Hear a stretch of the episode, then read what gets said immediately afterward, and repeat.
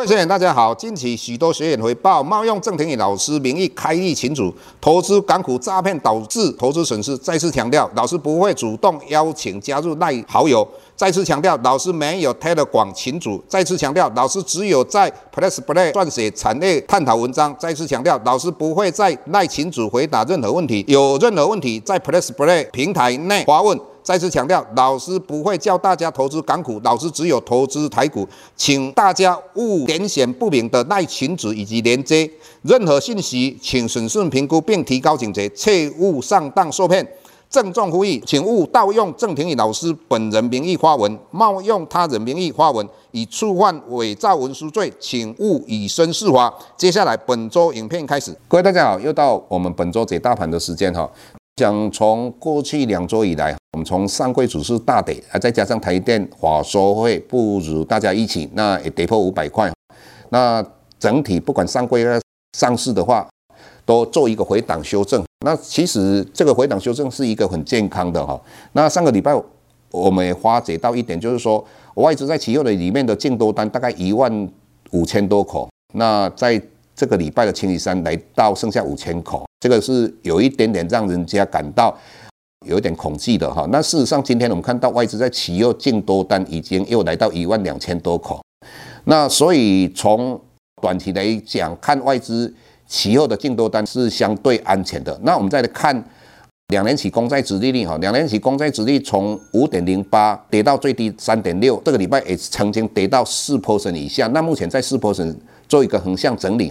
那如果我们看到联邦基金的利率大概目前在五趴左右，那为什么会差一趴呢？也就是说，两年期公债殖利率它是联邦基金的利率的领先指标，所以它先跌到四 percent 就代表一件事情，美国很有可能在五月份三号那一天升息一码之后，往后就应该不会升息的几率非常高。那为什么我们这么讲呢？因为我们看到瑞士信贷在矽谷银行再加上第一共和银行，那发生问题之后，那我们看到银行的存款大幅度的减少，那这些钱都跑到票券跟所谓债券。各位你要了解哈，钱存在银行跟钱去投资票券跟债券有什么不一样？因为你放在银行，银行可以透过借贷的关系创造好几倍的货币供给量，那也就是说它的周转速度会好几次。那你买票券的话，那就不一样了。简单的讲，就是说以目前如果钱流出银行，跑到票券都债券的话，那整体就是银行自己在做紧缩货币政策，所以这个对于联准会来讲，好像说银行帮他做了一件事情，所以他们相对的他就不用那么紧缩了哈，这个是我们观察到的。那接下来我们讲到银行，那我们看到今天第一金老师一大早起来看到媒体下了一个标，就是说存股族哭哭，第一金的话配息好像缩水。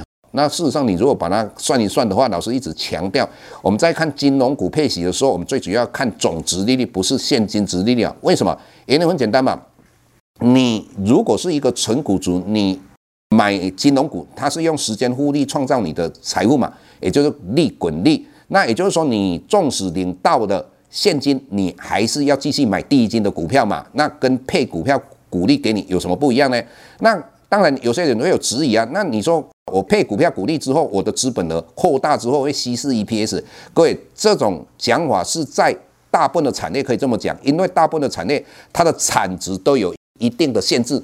那对于金融的产值就是很大的，也就是说，金融业的话，它的资金就是资本额越来越大的话，对它来讲，它可以做的生意是越来越多。更何况它有资本市值的限制，也就是说，它在做放款跟所谓的投资的时候，它有受到这样的一个限制之下，所以。如果他能够配股票股利或是增资的话，他可以做的放款或是投资股票的金额就可以提高，那创造他 EPS。所以你如果过去去看那个像我们的台企银或是我们的益三金哈，它配息不如预期的时候，股价都大幅度回档，但是事实上再过一段时间之后，它又回到原来的，就像说台企银，它从十四块跌到十二点六，那它又回到了。快要十四块了，那这个就是说，事实上，如果你十二点六的话，你又赚了十趴了。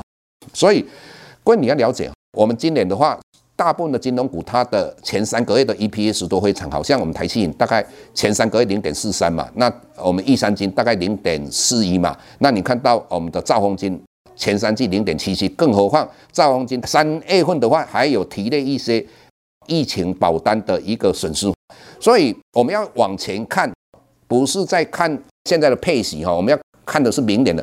接下来我们讲到军工股，很多人一定会想到军工股是不是美国这些金融商来到台湾之后，他就会开始做一个回档修正？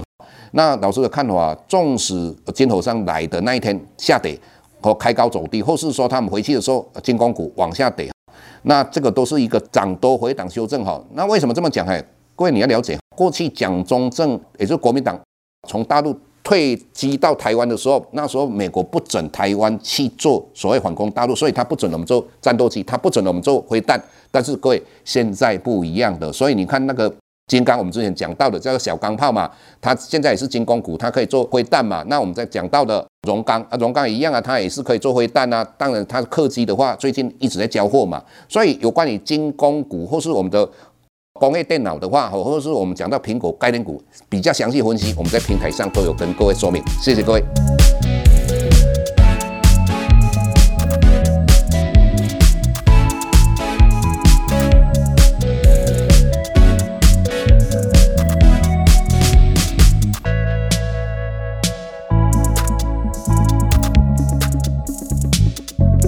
下周台股个股当中，老师精选的十几档个股做重点分析。想要了解老师到底精选哪些个股，欢迎订阅 Plus Play 互惠内容。下周见。